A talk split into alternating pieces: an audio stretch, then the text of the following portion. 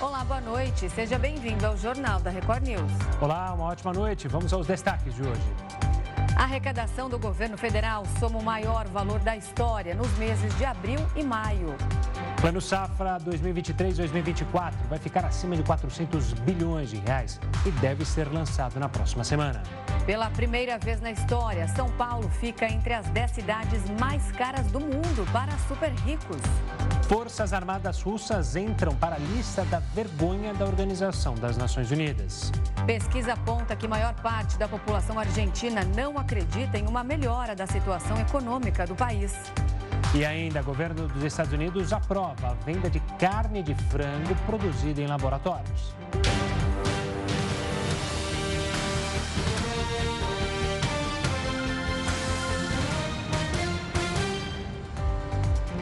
A arrecadação do governo federal somou o maior valor da história nos meses de abril e maio. São de impostos e contribuições federais somou 203,889 bilhões de reais em maio e 176,812 bilhões em abril. Isso de acordo com dados revelados nesta quinta-feira pela Receita Federal. Em ambos os meses, o resultado foi o maior já apurado desde 1995 ano que marca o início da série histórica do indicador. Na comparação com o mesmo período do ano passado, houve um aumento de 4,5% da arrecadação federal em abril e de 6,94% em maio. O anúncio dos dados, que estava atrasado, ocorreu após o presidente Lula regulamentar o bônus de eficiência de produtividade para auditores e analistas tributários da Receita Federal. No bimestre, a soma arrecadatória de 380 bilhões foi motivada pelos valores administrados pela Receita Federal, que totalizam 360 bilhões do total embolsado pelo governo federal no período. E o presidente Lula voltou a criticar o chefe do Banco Central pelo nível da taxa Selic no Brasil. Para ele, o Senado precisa cobrar explicações de Roberto Campos Neto. Durante uma entrevista a jornalistas na Itália, Lula lamentou a decisão do Banco Central em manter a taxa básica de juros em 13,75% ao ano. Porque é irracional o que está acontecendo no Brasil. Você tem uma taxa de juros de 13,75 com a inflação de 5. Ou seja, cada vez que reduz meia inflação, aumenta o juro real no país.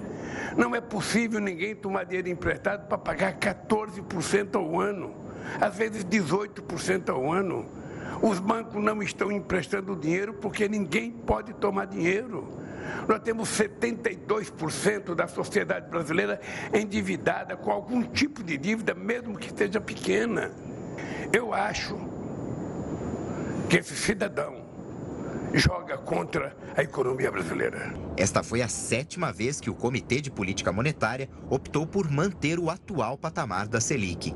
Este é o maior nível para a taxa de juros desde 2016. O presidente ainda cobrou que o Senado exija explicações de Roberto Campos Neto, já que foi a casa que aprovou o nome dele para chefiar o Banco Central. Então, o problema não é do governo, o problema é da sociedade brasileira. Eu tenho cobrado dos senadores. Foram os senadores que colocaram esse cidadão lá. Então, os senadores têm que analisar se ele está cumprindo aquilo que foi a lei aprovada para ele cumprir. Na nota em que confirma a manutenção da taxa Selic em 13,75%, o Copom disse que é necessário paciência e serenidade na condução da política monetária e não deixou claro se há espaço para um possível corte na taxa de juros na próxima reunião, que acontece em agosto. Com a atual taxa, o Brasil está atrás apenas da Argentina em relação a juros nominais em todo mundo. O país vizinho possui uma taxa de 97%. Já descontando a inflação, os juros reais do Brasil ficam em 7,54%, o que garante a primeira posição em todo o mundo, já que a Argentina enfrenta uma hiperinflação. O ministro da Agricultura, Pecuária e Abastecimento, Carlos Fávaro, confirmou que o Plano Safra de 2023 e 2024 deve ficar acima de 400 bilhões de reais. O valor será usado para cobrir custos e financiar a produção agropecuária. De acordo com o governo, o primeiro plano safra da atual gestão será voltado para o estímulo da produção sustentável de alimentos e a agropecuária com baixa emissão de carbono. O lançamento oficial será feito na próxima terça-feira, quando o plano será detalhado. O Tribunal Superior Eleitoral suspendeu o julgamento da ação que pode deixar o ex-presidente Jair Bolsonaro impedido de disputar um cargo público nas próximas eleições. O repórter Alessandro Saturno está em Brasília e traz todas as novidades sobre o tema e informações. Boa noite, Alessandro.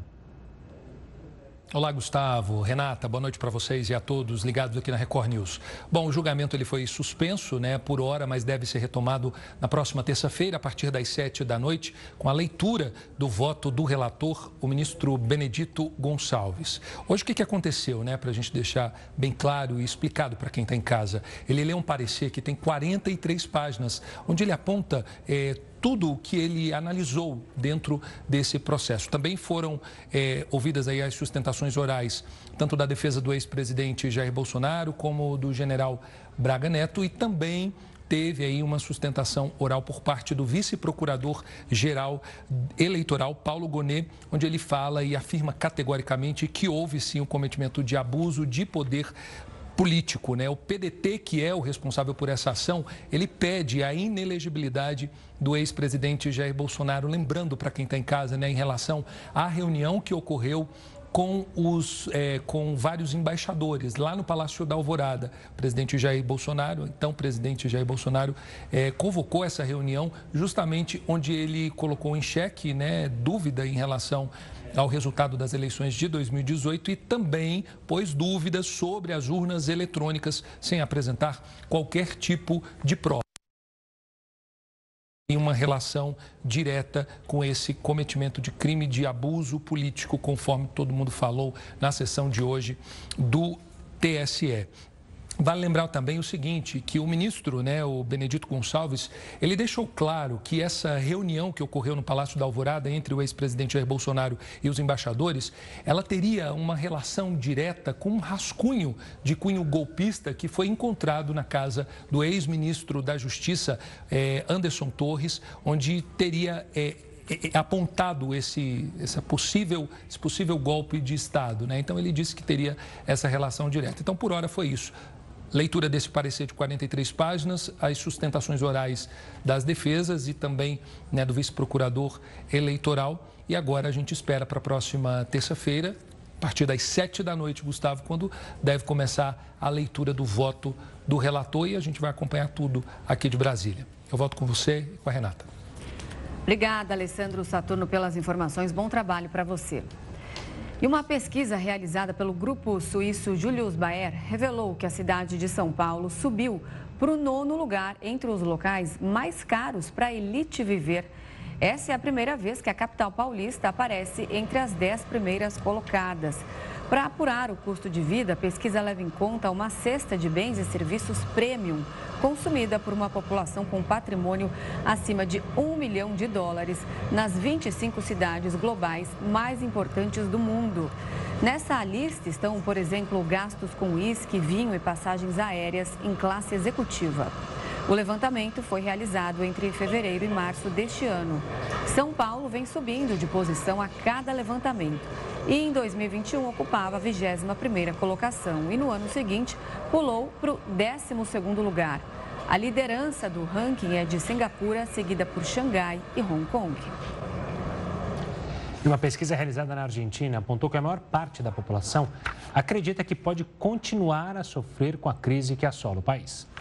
O estudo foi produzido pelo Centro de Opinião Pública da Universidade de Belgrano e apontou a baixa expectativa da população em relação ao atual panorama econômico do país. Segundo a pesquisa, 60% dos argentinos afirmam que a situação permanecerá igual ou que pode até piorar após a eleição presidencial deste ano. Além disso, o estudo ainda revela que apenas 4 em cada 10 entrevistados acreditam que vai haver uma mudança no clima econômico após a eleição de novembro. Em meio ao pessimismo argentino, o jornal americano The New York Times publicou um texto que mostra que os restaurantes de Buenos Aires estão lotados. Pasmem, de argentinos. Mesmo com uma inflação acima dos 114%, a quarta mais alta do mundo, a prefeitura da capital registrou alta de 20% nos pratos vendidos quando comparado a 2019, antes da pandemia de Covid-19. As eleições argentinas começam com as primárias em 13 de agosto. Porém, neste sábado acaba o prazo para que as coalizões definam seus representantes. Até agora, os principais pré-candidatos são Axel Kicillof, Daniel Scioli, Eduardo Wado de Pedro e Sérgio Massa, da ala peronista. Horácio Lareta e Patrícia Burrich, da coalizão macrista, e Javier Milei, da ultradireita. Os candidatos mais votados vão para as eleições gerais em 22 de outubro, quando também serão eleitos metade dos deputados, um terço dos senadores e os governadores. Um possível segundo turno ocorre em 19 de novembro. E quem vai nos explicar mais sobre a crise econômica que assola a Argentina é a economista e professora do INSPER, Juliana Inhas. Professora, boa noite. Seja muito bem-vinda ao Jornal da Record News. Boa noite, Renata. Boa noite, Gustavo. Um prazer estar com vocês. Professora, então a gente acabou de ver aí uma matéria mostrando a, a opinião dos argentinos sobre a crise que eles estão vivendo no país. Quais são os cenários possíveis? Então, a gente pode dizer que os rumos da Argentina serão diferentes dependendo de quem vencer essa eleição?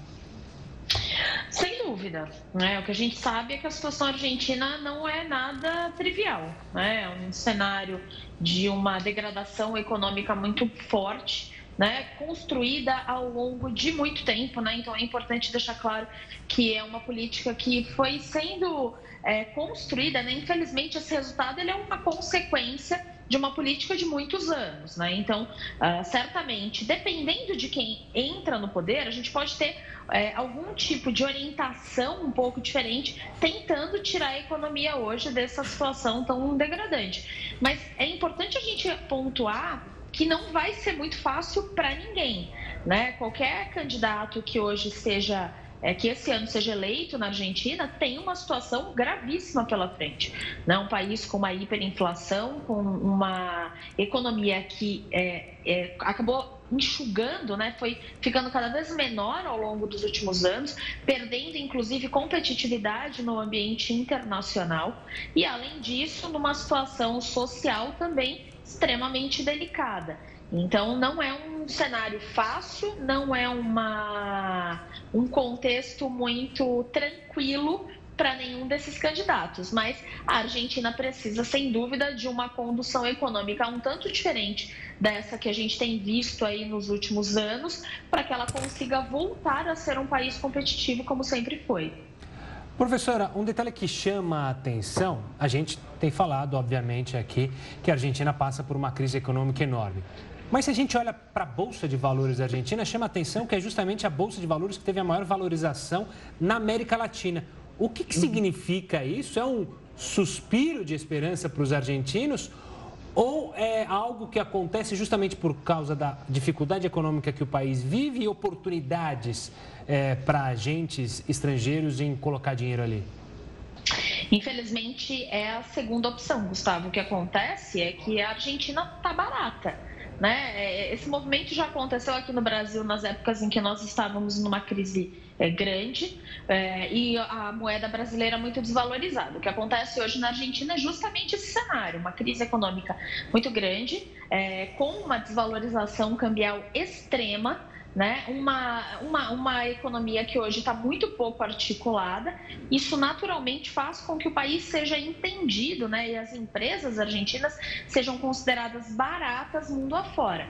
Então, o capital ele entra dentro da Argentina, mas Primeiro, é importante deixar claro que essa desvalorização já sobe o valor das ações, né, em termos monetários, não significa que em valor elas estejam é, crescendo muito ou sólidas, mas na verdade, em termos monetários, elas é, ficam valorizadas, elas ficam muito mais alto, o valor fica muito mais alto, mas também o que acontece é um movimento bem especulativo, é uma entrada de recursos tentando aproveitar situações momentâneas. Então, são oportunidades que muitas vezes são bem centralizadas, mas não é um dinheiro que tende a ficar durante muito tempo e também não é um dinheiro que tende a ficar aplicado para fins produtivos.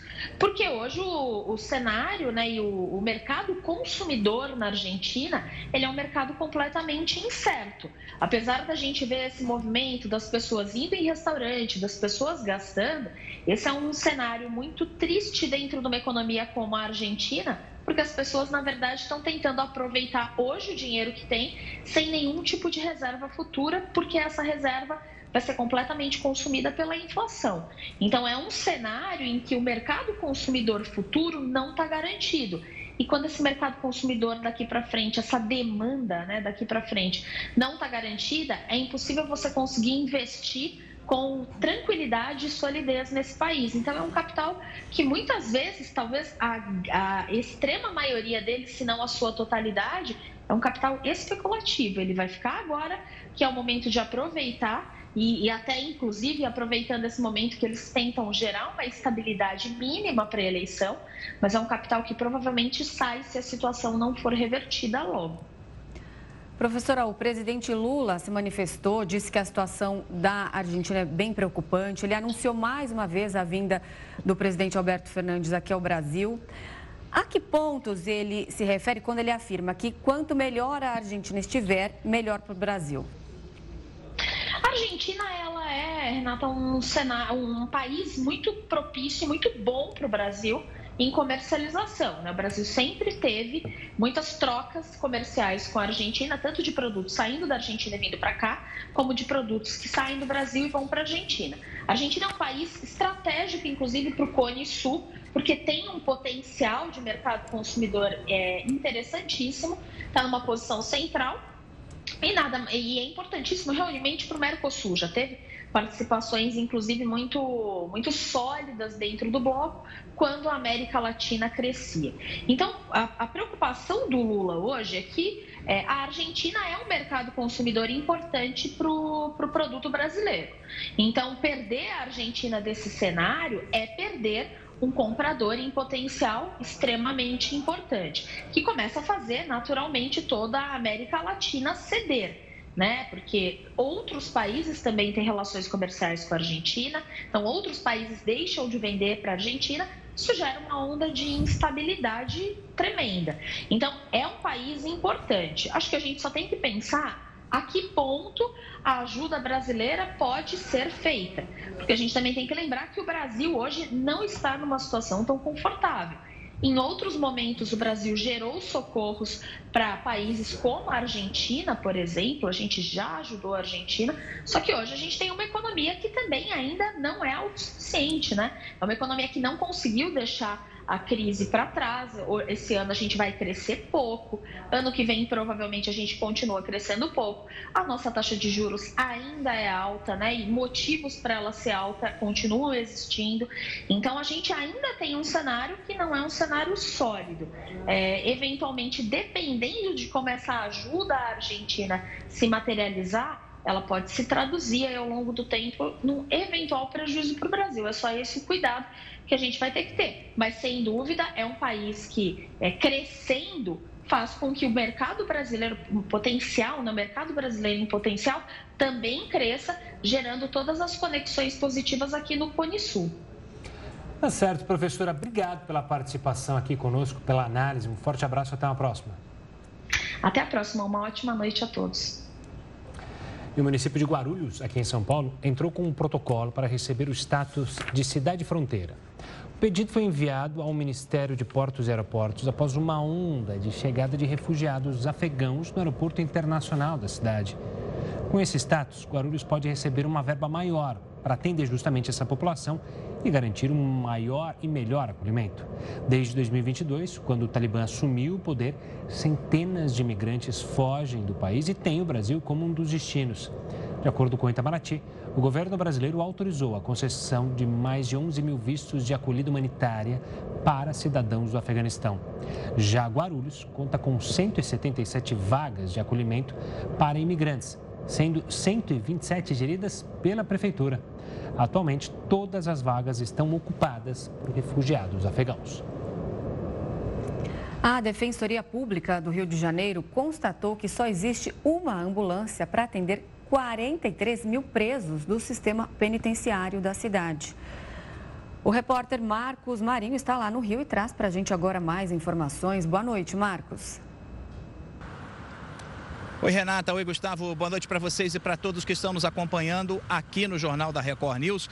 Olha, o levantamento feito pela Defensoria Pública concluiu que a única ambulância que atende os presos de todo o estado fica no complexo penitenciário de Jericinó, na zona oeste da cidade do Rio de Janeiro. Já a Secretaria de Administração Penitenciária contesta essa informação.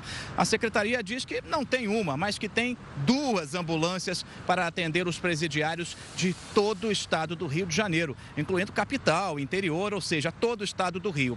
Agora, de acordo com o estudo feito pela Defensoria Pública, entre dezembro do ano passado e fevereiro desse ano, somente 6,5% das demandas envolvendo transferências de presos para unidades de saúde foram atendidas. A relatos, inclusive, segundo o levantamento da Defensoria Pública, de um preso que morreu porque não conseguiu ser transferido a tempo. Ele precisava fazer hemodiálise. A Defensoria Pública entrou na Justiça para tentar solucionar esse problema. Volto com vocês aí no estúdio. E a nova vacina contra a dengue vai começar a ser aplicada no Brasil já na semana que vem. O novo imunizante contra a doença vai se chamar Quedenga e estará disponível, inicialmente, apenas na rede privada de saúde, como clínicas, laboratórios e farmácias. O Quedenga é o primeiro imunizante liberado no país para pessoas que nunca entraram em contato com o vírus da dengue. O valor de cada dose da vacina deverá ficar entre 301 e 402 reais, segundo o preço tabelado pela Câmara de Regulação do Mercado de Medicamentos. Em São Paulo, por exemplo, o preço máximo ao consumidor será de R$ 379,40 por dose. O registro do imunizante foi aprovado pela Agência Nacional de Vigilância Sanitária em março deste ano. Segundo a Anvisa, o Quedenga é indicado para a faixa etária de 4 a 60 anos. A vacina é aplicada em um esquema de duas doses, com intervalo de três meses entre as aplicações. O imunizante é composto por quatro sorotipos diferentes do vírus causador da doença. Ele também poderá ser aplicado em quem já teve dengue. Nos ensaios clínicos, a Quedenga mostrou ter uma eficácia geral de 80,2% contra a dengue causada por qualquer sorotipo após 12 meses da segunda dose. A vacina também reduziu as hospitalizações em 90%. A gente tem aí essa vacina da Quedenga, né, que é da, da farmacêutica e ela é uma vacina que ela vem com tetravalente, ou seja, ela vem com antígenos específicos para os quatro sorotipos do vírus da dengue: o 1, 2, o 3 e o 4. E o 4. Especificamente para o sorotipo 1, ela mostrou aí 70% de eficácia contra a doença da dengue, e para o sorotipo 2, ela mostrou 95% de eficácia, ou seja, uma eficácia alta, né, para dois sorotipos que circulam bastante no nosso país. Então, ela tem sim uma eficácia não só contra a doença em si, né, que pra, de modo geral para os quatro sorotipos mais do que 80%, mas também para redução de hospitalização por conta da doença da dengue. O Instituto Butantan também está desenvolvendo um imunizante contra a dengue. Os trabalhos começaram há mais de 10 anos e agora estão na reta final. Nos ensaios clínicos de fase 3, a vacina do Butantan mostrou uma eficácia de 79,6% para evitar a doença. Agora, nosso tema é ampliação do mínimo existencial para 600 reais. Ontem a gente falou aqui que esse passa a ser o valor da renda mensal que os bancos não podem tomar de pessoas super endividadas. E a gente vai chamar agora o Heródoto Barbeiro para falar mais sobre isso. Heródoto, boa noite para você. Vamos supor que eu estou endividada, eu tenho uma casa. O banco pode penhorar meu imóvel? Depende, Renata. Primeiro, a gente tem que explicar o seguinte: o chamado mínimo existencial ele é garantido pela Constituição do Brasil. Portanto, ele vem desde 1988, que é o ano que foi promulgada a Constituição brasileira. Ele diz o seguinte: ninguém pode viver com menos de 600 reais. Então, se uma pessoa, por exemplo, tiver uma dívida no banco de mil reais, mas ela só tem depositado no banco 600 reais, o banco não pode abater os 600 reais. Esses 600 reais é considerado que o mínimo que uma pessoa precisa para viver e até para pagar coisas essenciais, tipo água, luz e, e, e, alimentação. Portanto, não pode mexer. Agora, um detalhe interessante é o seguinte: o detalhe é que uh, se a pessoa tiver outros bens, Vamos supor, ela tem só 600 no banco, mas ela tem uh, um bar, ou ela tem uma pequena pizzaria, ou ela tem um terreno. Aí o que, que o banco faz? O banco entra lá na, uh, no cartório, descobre que essa pessoa tem outros bens, aí ela pode entrar na justiça para tentar penhorar esse bem que a pessoa tem. Isso se ela tiver, portanto, mais de um bem.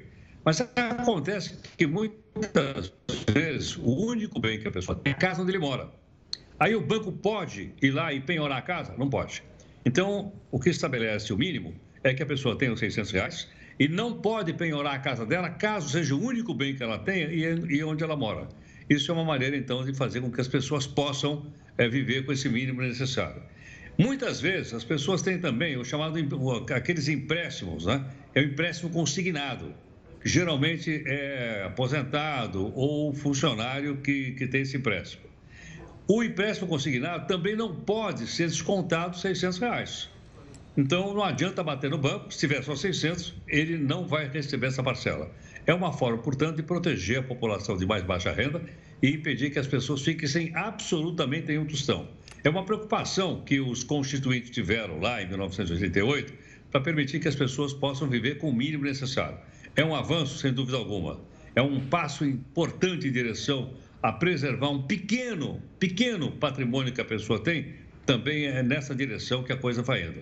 Portanto, o aumento para 600 reais, que foi agora determinado pelo governo do presidente Lula, estabelece, então, uma, uma, uma comunidade um pouquinho melhor. Ele era só de 300, passou para 600, como a gente anunciou aqui no jornal. Mas esses 600, portanto, ele fica na mão da pessoa.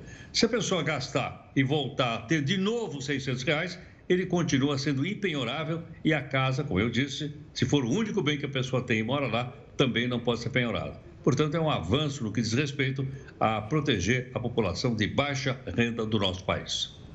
Tá certo, Heródoto. Valeu pela conversa. Amanhã, sexta-feira, você está aqui de novo com a gente. Um abraço aí, gente. Obrigado. Um abraço. Tchau, tchau. as mortes em decorrência do uso do fentanil triplicaram nos Estados Unidos desde 2016. De acordo com um estudo publicado no New England Journal of Medicine, os casos de overdose fora dos hospitais causados pelo consumo da substância, um opioide altamente potente e já encontrado no Brasil, quase triplicaram no país entre 2016 e 2021. O que chama a atenção também é o aumento das fatalidades relacionadas ao fentanil. Enquanto a taxa era de 46 óbitos por 1 milhão em 2016, o número saltou para 178 em 2021, alta de 286%. Defesa de Roberto Jefferson pede a revogação da prisão preventiva para o Supremo Tribunal Federal por motivos de saúde. É o que você confere em instantes aqui no Jornal da Record News.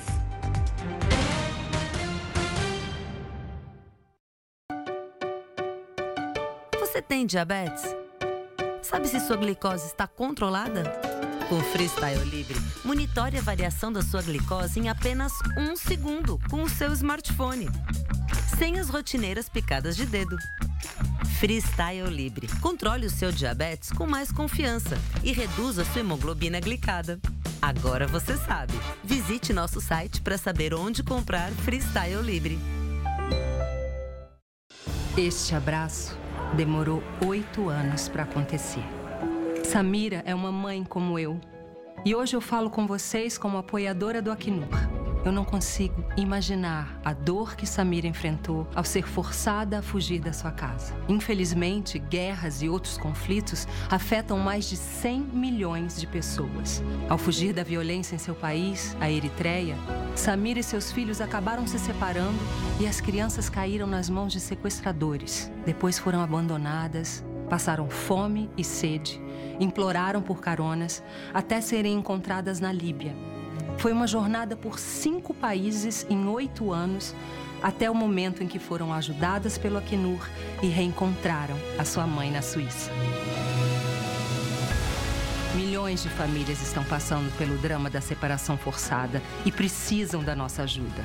Por isso eu peço a você, por favor, doe agora.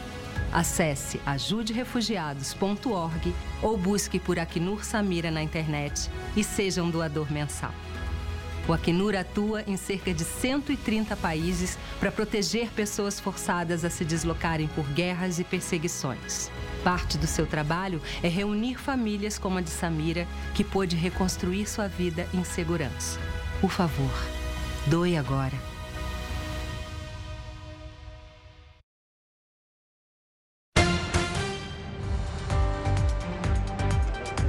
Defesa do ex-deputado Roberto Jefferson pediu a revogação da prisão preventiva para o Supremo Tribunal Federal por motivos de saúde. Os advogados do ex-deputado federal pediram ao STF que a prisão preventiva do Roberto Jefferson seja revogada ou que seja convertida em prisão domiciliar com a designação de data e horário para entrega das armas de fogo registradas. Além disso, solicitou que a ação seja enviada para a Justiça Federal em Brasília. No início do mês, o ministro Alexandre de Moraes autorizou a transferência do político para um hospital particular por problemas de saúde, mas manteve a prisão preventiva. Segundo a defesa, o ex-parlamentar tem um quadro de saúde frágil, o que o põe em risco dentro da prisão. Além disso, os advogados afirmam que não há fatos para concluir que a liberdade de Roberto Jefferson colocaria a ordem pública em risco. O ex-deputado está preso desde outubro de 2022, quando jogou granadas e atirou em agentes da Polícia Federal que tentavam cumprir uma ordem de prisão contra ele. Na ocasião, o político já estava em prisão domiciliar por ter ameaçado o STF e feito ataques à corte e aos ministros pelas redes sociais. Um estudo realizado por pesquisadores de dois institutos de saúde dos Estados Unidos constatou que ingerir mais calorias no início do dia pode combater o ganho de peso. Além disso, esse maior consumo na primeira refeição ajuda a diminuir a oscilação dos níveis de açúcar no sangue e reduzir o tempo que os níveis de glicose ficam mais altos. Durante a pesquisa, os voluntários passaram por dieta de 80% de consumo de calorias antes das 13 horas e também por consumo de 50% das calorias até as 16 horas. A alimentação foi fornecida conforme as necessidades calóricas de cada paciente para a manutenção do peso. E quem vai nos dar mais detalhes a respeito desse tema é o Dr. Paulo Henkin. Ele é médico e diretor da Associação Brasileira de Nutrologia. Boa noite, doutor. Seja muito bem-vindo ao Jornal da Record News. Boa noite, Renata. Boa noite, Gustavo. Boa noite. Doutor, a gente sempre ouve falar aquele ditado, né? Tome café da manhã como um rei, almoce como um príncipe e jante como um mendigo. É mais ou menos por essa lógica? É, ao longo do dia, a gente vai desacelerando e o nosso organismo vai queimando menos calorias? É, isso é uma colocação antiga, talvez bioquimicamente não se possa afirmar é, desta forma. Agora, Sobre o café da manhã, sem dúvida nenhuma, é uma refeição fundamental para o equilíbrio metabólico, produção energética. É, nós vemos é, muitos indivíduos que fazem corretamente atividade física, porém eles vão de manhã para a academia ou correm de manhã em jejum. Imagina que a última refeição que foi a janta, até de manhã, 7 horas da manhã, passaram-se aí 8, 9, 10 horas. E nesse momento, o corpo não tem mais reserva suficiente de glicose para a produção de energia. E ele consegue é, produzir energia no jejum desmanchando músculos, o que então fica realmente um absurdo, vai totalmente contra o que se quer. Assim que a harmonia, do ponto de vista então de peso, do ponto de vista de aporte calórico, ela deve acontecer ao longo do dia e começando no café da manhã. Doutor, uma boa noite também da minha parte. Tá certo. Então, boa se alimentar é, de uma maneira mais reforçada no café da manhã. Mas o que, que isso significa? Porque muita gente em casa vai falar, ah, tá para comer bastante, eu vou pegar dois pães, vou colocar ali um café reforçado com bastante açúcar, já que eu preciso de glicose. Qual seria justamente o ideal para um café da manhã para você não exagerar ao invés de fazer esse café da manhã reforçado? Uma coisa é reforçar, outra coisa é exagero, né, doutor? Perfeito. O que nós temos bem consolidado é que a alimentação de alta qualidade, né, que na literatura, que em inglês chama-se prudent diet, essa alimentação é correlacionada com melhora de todos os aspectos de saúde. É, parece não haver dúvidas com relação à redução de risco para várias doenças, como infarto, derrame, diabetes, como é, esticar a vida, né? alongar a vida, vida longa sem doença, é correlacionado com a alimentação de alta qualidade. E um dos princípios da alimentação de alta qualidade é distribuir ah, tanto a variedade biológica, o tipo de alimentos, quanto a quantidade calórica ao longo do dia. Então, varia muito de pessoa para pessoa o gasto energético. Se a pessoa frequenta todos os dias para academia, se a pessoa vai para o escritório, se a pessoa é mais sedentária, o gasto calórico varia. Então, o aporte calórico da pessoa ao longo do dia deve permitir que ela mantenha o seu peso. Então, uma boa medida das quantidades é a balança. Se o peso está subindo, é porque a entrada ao longo do, dia de energia é maior que o gasto. Se o peso está estável, a entrada está igual. E se a pessoa quer baixar de peso, ela precisa reduzir a entrada de caloria, de energia, ao longo do dia e aumentar o gasto. Assim que, é, classicamente, nós temos na literatura que cinco porções, é, cinco refeições ao dia, sendo que o café da manhã, o almoço e a janta são as principais, e no meio delas, o fornecimento de fruta ou verdura, que tem correlação com redução de risco de câncer. Então, voltando para a tua pergunta do café da manhã. O que é um bom café da manhã? É um café que preencha os, os principais requisitos para se enquadrar isso numa, numa alimentação de alta qualidade. Então, que tenha proteína, que tenha um pouco de gordura, que tenha um pouco de carboidrato, porque o carboidrato irá se transformar em açúcar, né? mas que tenha todos os grupos dos alimentos ou dos nutrientes que estão nos alimentos. Uh, por exemplo, nosso clássico no Brasil, um café com leite. O leite é um belíssimo alimento, porque ele tem aminoácidos, porque ele tem gorduras e porque ele tem açúcares. O pão, dando preferência é, para o integral, porque tem mais fibras, que não quer dizer que ele não possa comer um pão francês, não é? E uma fonte proteica, que possa ser algum derivado de carnes, que possa ser o ovo, é? É, que tenha frutas, isso é um café equilibrado, é, que dê saciedade para esse indivíduo, que tenha a variedade dos nutrientes, ou seja, que alimente ele. Então, além da saciedade de fome, é importante a pessoa pensar que eu vou me nutrir. Ele vai fornecer é, nutrientes que irão protegê-lo ao longo do dia, mas também fornecer é, caloria, não é? É fundamental a oferta calórica de manhã, visto que à noite nos deixa no jejum e nós consumimos durante a noite o pequeno estoque que o corpo humano consegue fazer de glicose, que é através do glicogênio. Mas de manhã é muito pouca a nossa reserva. Doutor, se alimentar bem então pela manhã, a gente pode evitar casos de compulsão alimentar, que a gente vê muita gente que tem medo de comer e aí vai se restringindo durante o dia e aí aparecem aqueles casos de ataques noturnos. É interessante, porque tu imagina que a pessoa acorda, ah, digamos, 10, 8, 10 horas após a última refeição que foi a janta. Então, de manhã há uma carência de nutrientes do corpo. Ela, e ela, por vezes, resolve não comer a primeira refeição é o almoço. Então, aí nós já temos 12 horas de um jejum prolongado, certo? é natural que quando ela for comer a partir do, das, das 12, das 13 horas, que com a fome aumentada, essa pessoa coma muito mais. Ela está com mais fome e ela irá ingerir mais, porque em algum momento do dia, o corpo, via hipotálamo, via centro da fome, ele irá compensar essa baixa de fornecimento energético que a pessoa veio segurando, entendeu? Então, ela sim, vai comer mais, porque ela vai compensar é, o, o, a, a falta de aporte no café da manhã.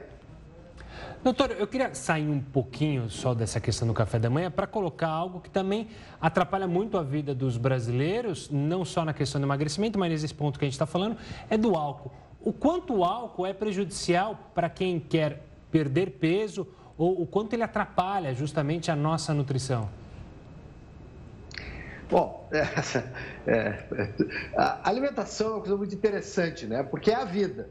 Né? Nós tínhamos lá, os nossos avós sempre falavam na é, a necessidade das pessoas comerem bem, se alimentarem bem. Então, desde sempre, o humano percebeu, aliás, o humano para de ser nômade 12, 14 mil anos atrás, quando ele consegue plantar, quando ele consegue criar a sua própria proteína, não é? Que ele cria animais, então ele consegue se alimentar. Já nesta época, aí no início da, da história, que nós temos registros, não é?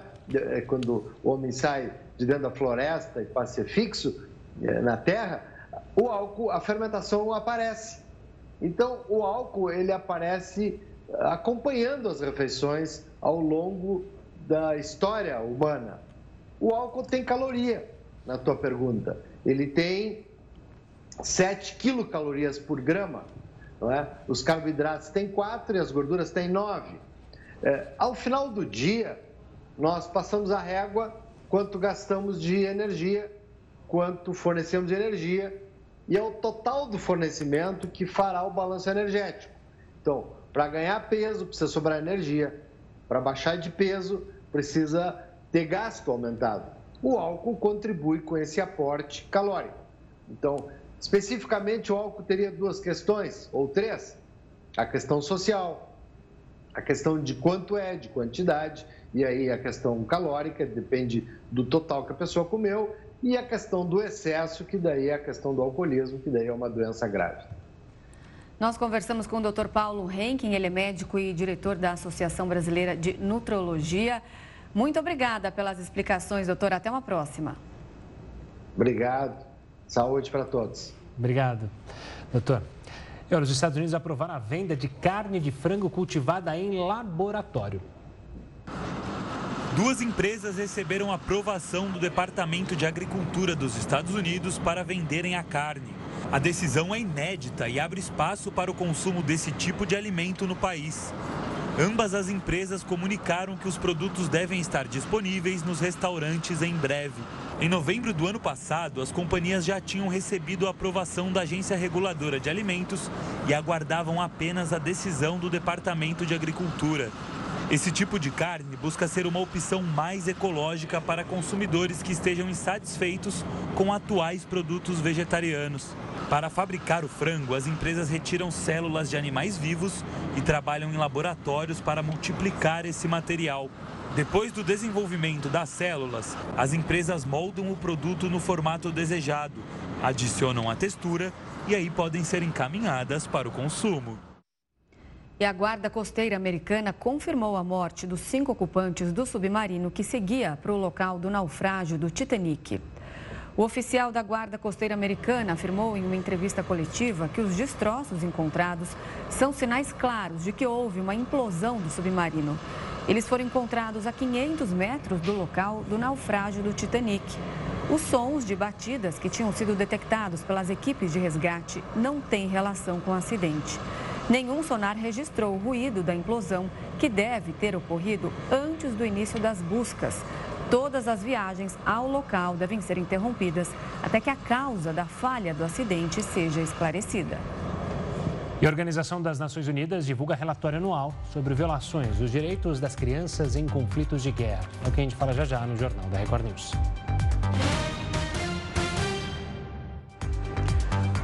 Padrinhos da inteligência artificial e chefe da divisão da Meta sobre o assunto, Yan LeCun, afirmou que os atuais sistemas ainda não possuem um nível equiparado à capacidade humana e nem sequer se aproximam ao nível de um cachorro.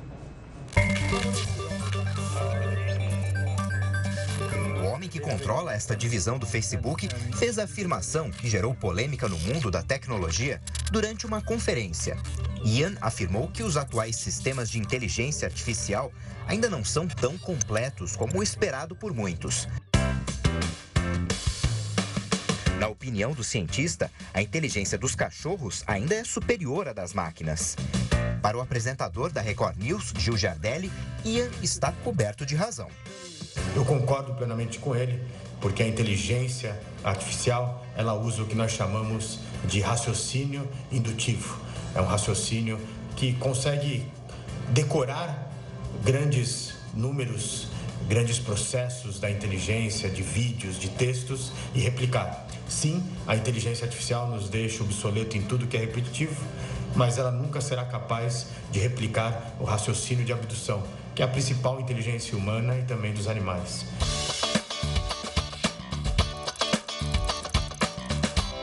Ainda segundo Ian, o uso apenas de linguagens faz com que esses sistemas não tenham nenhuma compreensão da realidade do mundo real.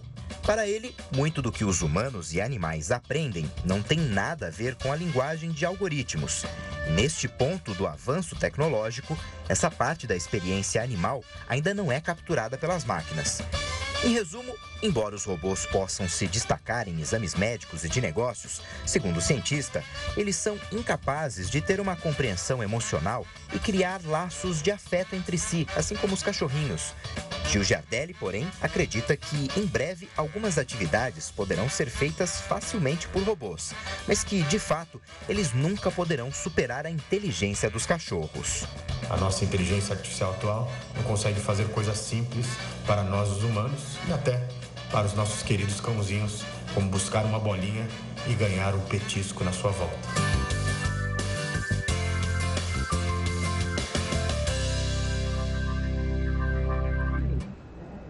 E agora a gente conversa com o Julinho Casares, que é apresentador e especialista em pets, para entender mais sobre essa questão da inteligência canina e como é que os pets surpreendem diariamente a gente. Julinho, uma boa noite, bem-vindo ao Jornal da Record News. Eu vou fazer um, não uma provocação, mas a gente vê justamente é, a inteligência artificial tentando aprender com o homem. Se a gente olhar na história dos animais e do ser humano, e principalmente dos pets, aconteceu isso também, né? Os animais acabaram evoluindo, principalmente os pets, para entender a gente, de tanto conviver conosco? Boa noite a todos, boa noite Gustavo, boa noite Renata, é um prazer estar aqui falando dos nossos melhores amigos de quatro patas, né? E realmente, os nossos bichinhos, né, tão queridos aí, eles são animais muito inteligentes e eles superam as expectativas muitas vezes, né? Quem tem um bichinho em casa sabe que muitas vezes eles acabam fazendo coisas que a gente não espera ou eles fazem coisas que a gente fica às vezes até chocado, né? Então eu acredito que por esse convívio com as pessoas, eles são muito observadores, né?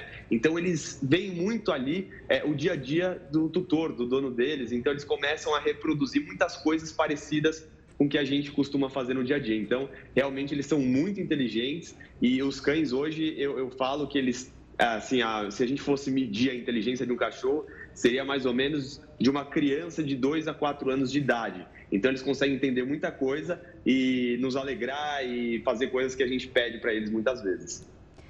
Julinho, fica sempre aquela dúvida, né? Os cachorros, eles entendem o que a gente fala, as nossas palavras, ou é mais pela linguagem corporal, pela entonação da voz? E também se eles, muita gente fica debatendo, o cachorro tem sentimento, não tem sentimento? É, então, na verdade, muita gente acaba conversando com o cachorro achando que ele vai entender o que a gente está falando. Mas, na verdade, ele vai entender o tom com que a gente fala com ele. Então, muitas vezes a gente fala com um tom mais é, agressivo na hora que a gente vai brigar com eles, quando eles fazem alguma coisa errada, ele sabe que é algo ruim que aconteceu ali, mas eles não entendem de fato o que, que a gente está brigando com eles, ou no mesmo momento que a gente chega em casa, fala com eles, com aquela vozinha que a gente acostuma falar com os pets, meu filho, vem cá, e aí é, eles acabam entendendo que isso é algo positivo. E sim, os cachorros eles têm também muitos sentimentos, né? Eles têm medo, amor, carinho. Eu costumo dizer que os cachorros é, já nascem, eles vivem tão, poucos, tão pouco porque eles nascem sabendo já respeitar, amar, perdoar, o que às vezes leva uma vida inteira do ser humano para aprender e às vezes não aprende, né? Então, os animais são muito sensíveis e eles são anjos na nossa vida. Então, eles são, é, como hoje todo mundo costuma dizer, são filhos aí, membros da família, né? Com certeza. Ô Julinho, me tira uma dúvida que a gente escuta muito. Eu, principalmente, porque eu tenho dois cachorros da raça Bulldog inglês, o Raquin, que está comigo desde filhotinho, e a Melo, que eu adotei quando ela já tinha seis anos. E muita gente fala, ah, o Bulldog, de maneira, ele não é inteligente, né? Ele é burrinho. É, tem variação de raça? Ou tem uma questão de, olha, tem cachorro que vai querer fazer o que você quer e tem cachorro que simplesmente entende o que você quer, mas não quer, não está nem aí pro que o dono quer fazer? Tem sim, viu, Gustavo? Na verdade, os bulldogs ali são bem teimosos, né? Você sabe melhor que eu que tenho em casa aí. Eles são bem teimosos e eles fazem tudo no tempo deles, né? Então, se eles não querem brincar, eles vão dormir, eles vão fazer o que eles querem.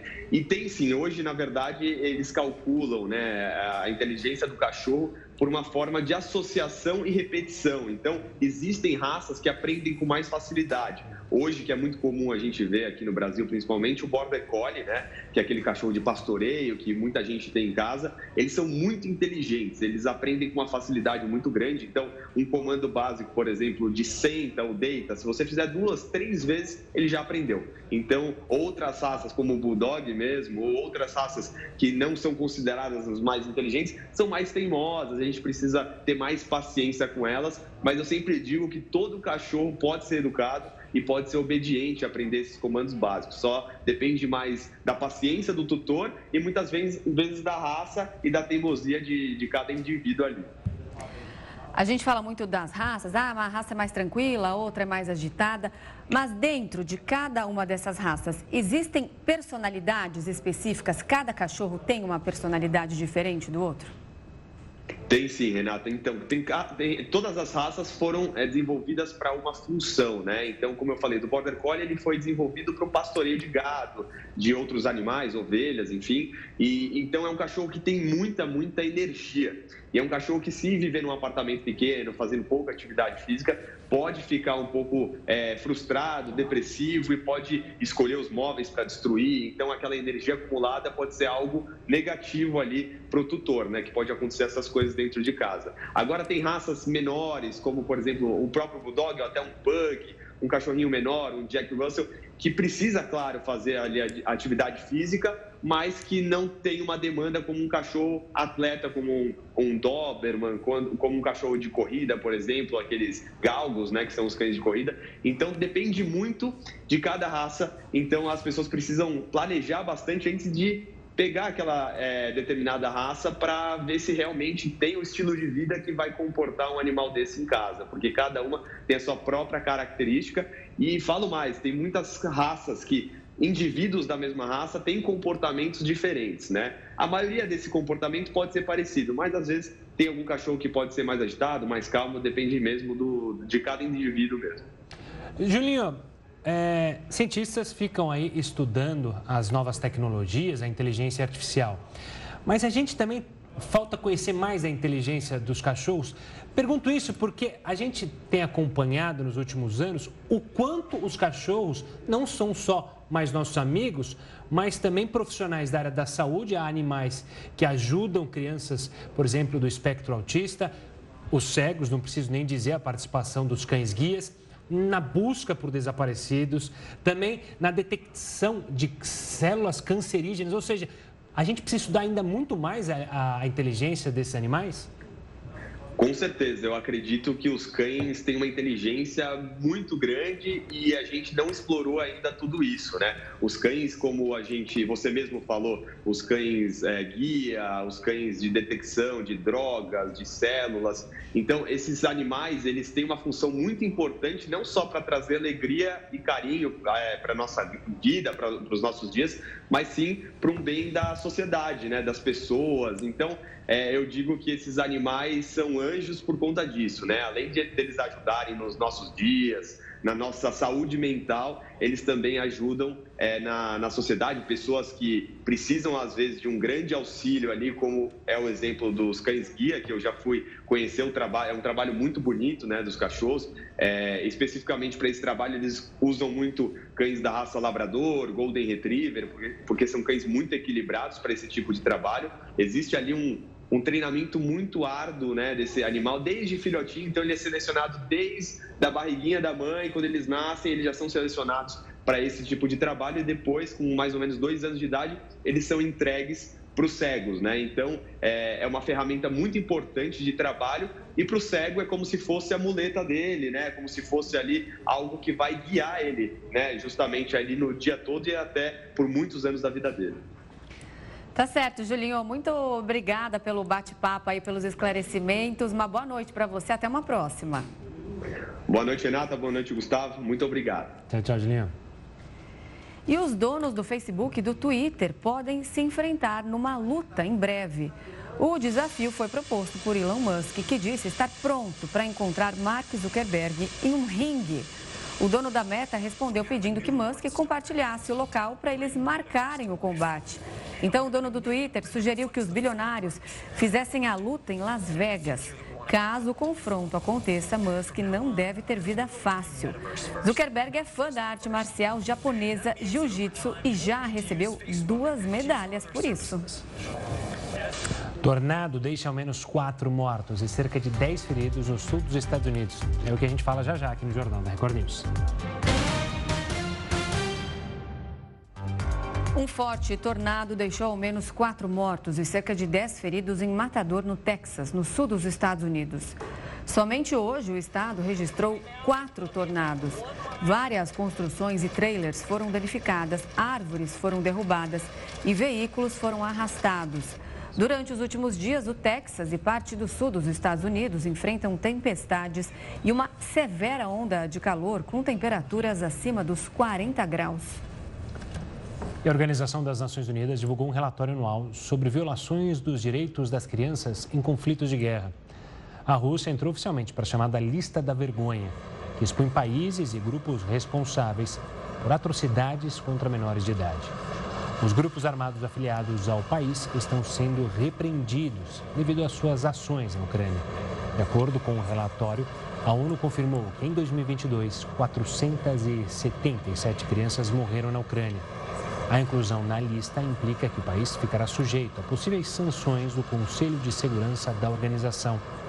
É esperado que a Rússia se comprometa com um plano de ação para acabar com essas violações. O Jornal da Record News fica por aqui. Muito obrigada pela companhia.